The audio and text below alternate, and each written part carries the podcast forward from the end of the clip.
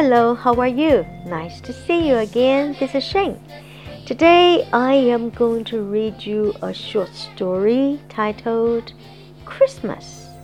This story will give us some idea of how Christmas came about. Here we go. One day long ago, a little baby was born.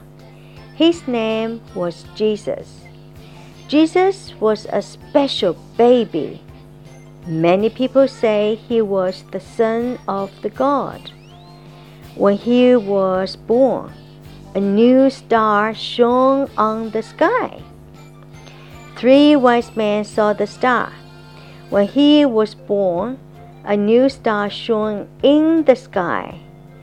Three wise men saw the star. They followed the star to Jesus. They bought the baby special gifts. They knew he was a special baby.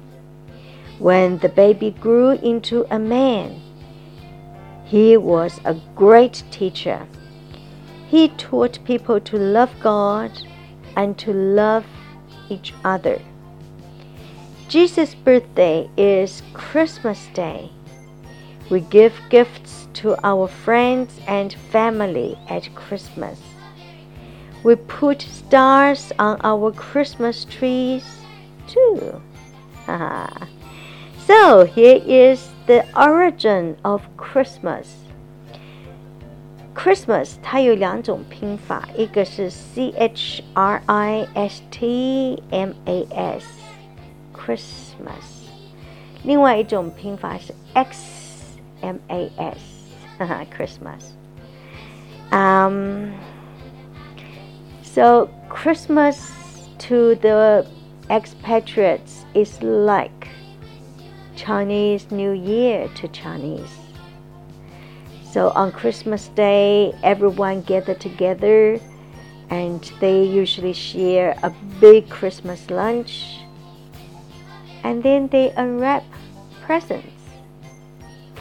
So this year the Christmas is on Sunday. Wishing you a very good day on Sunday and wishing you a good day every day. Okay, it is the Christmas day.